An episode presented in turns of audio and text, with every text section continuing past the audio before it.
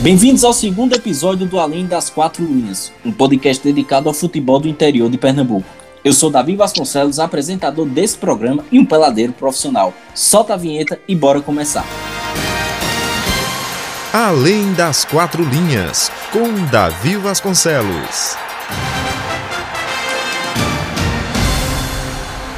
Agora chegou a vez de conhecermos as ondas do rádio no futebol do interior de Pernambuco. Nosso convidado vem do Agreste Meridional, mais precisamente de Garanhuns.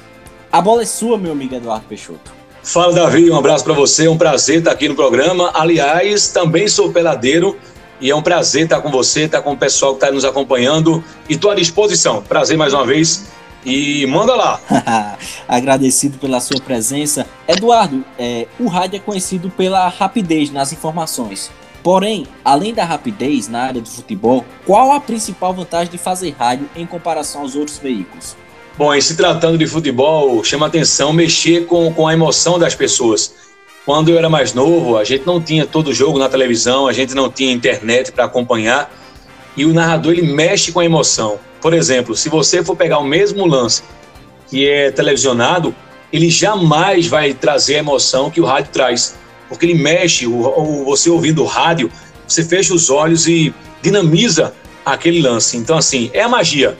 O rádio, ele, ele é, é mágico. E isso chama a atenção do ouvinte que está acompanhando aquela partida. Eduardo, é, eu acompanhei, inclusive, o último jogo do 7 de setembro com você, o jogo da permanência.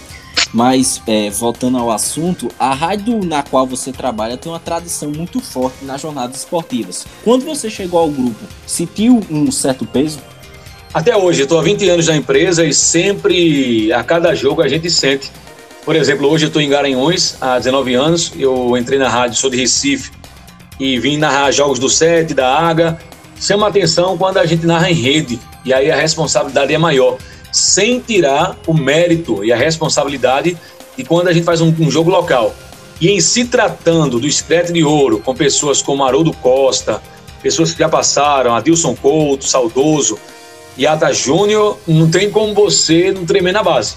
Mas é respirar fundo, assumir a responsabilidade e se a gente foi acreditado e é acreditado pela empresa, então é porque a gente tem capacidade e a gente corre atrás. Então, assim, é peso mas se não tiver aquele frio na barriga, não vale a pena não. O 7 de setembro, o clube no qual você é, cobriu agora, né, pela a volta dele à primeira divisão, ele acabou passando muito tempo longe, né, da Série A1 do Pernambucano. Como foi para você e para a rádio, é, as outras rádios também da cidade, né, com certeza vocês conversam entre si, esse processo de não ter um clube na principal competição do estado? Eu cheguei em Garanhuns, havia a AGA, que em 2003 tinha um time sensacional, times da capital vinham para cá e sofriam para empatar com a Águia, a Águia sempre vencia. E quando a gente vive e gosta do futebol, a gente sente muita falta. Garanhuns teve indas, idas e vindas na segunda divisão, na primeira, quando acaba um hiato. A Águia se tornou um clube amador, apenas para festas, e o Sete, há 10 anos, não jogava é, uma primeira divisão. Então isso, isso chama atenção, a questão de, do afastamento do torcedor, da falta de cuidado com o, o estádio, tanto é que o Sete só jogou uma partida no seu próprio estádio, é ruim. Né? Por mais que a gente, nós possamos ter também outros programas, mas quando você gosta, você acaba sofrendo.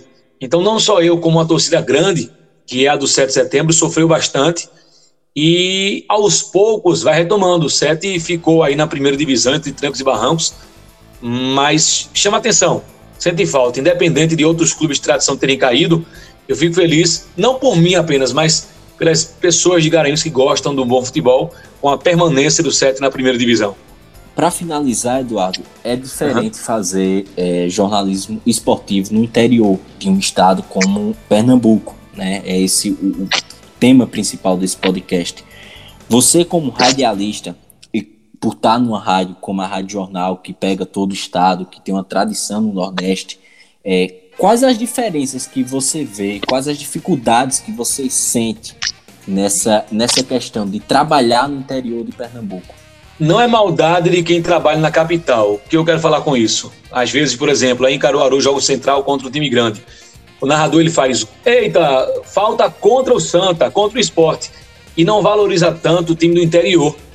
É, é tão natural isso que, por exemplo, os times da capital pernambucana reclamam quando um Flamengo, um Corinthians ganha milhões e os times de Pernambuco ganham menos, mas eles próprios não reclamam quando jogam pernambucano. Esse ano, cada time do interior ganhou 100 mil e da capital um milhão. Então, quando você está no patamar um pouco acima, parece que você, como ser humano, esquece. Então, é difícil. Né? A gente acompanhou agora a trajetória do 7 de setembro. Naturalmente, quando se trata do interior, você não tem um valor tão grande em se tratando de capital. Agora faz parte, é natural.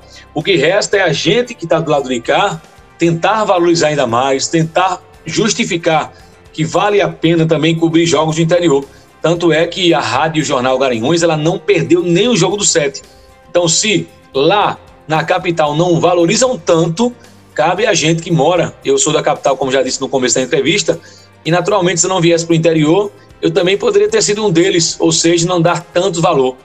Então, acho que a gente tem que ser barrista e tentar defender com unhas e dentes o que realmente a gente vive, seja no futebol ou em outra parte na cidade em que a gente a gente está sempre no dia a dia com as pessoas, com o sofrimento e com a batalha das pessoas. Então é isso, Eduardo Peixoto. Agradeço demais ter aceitado o convite, ter topado esse bate-papo. Pessoal, no próximo episódio a gente vai conversar com Mavian Barbosa, apresentador do AB Esporte, da TV Asa Branca. Ele vai falar e mostrar como é esse mundo dos bastidores da TV. Fazer jornalismo esportivo representando uma TV no interior de Pernambuco. É isso, pessoal. É um abraço e lembrem sempre, futebol vai muito além das quatro linhas. Além das quatro linhas, com Davi Vasconcelos.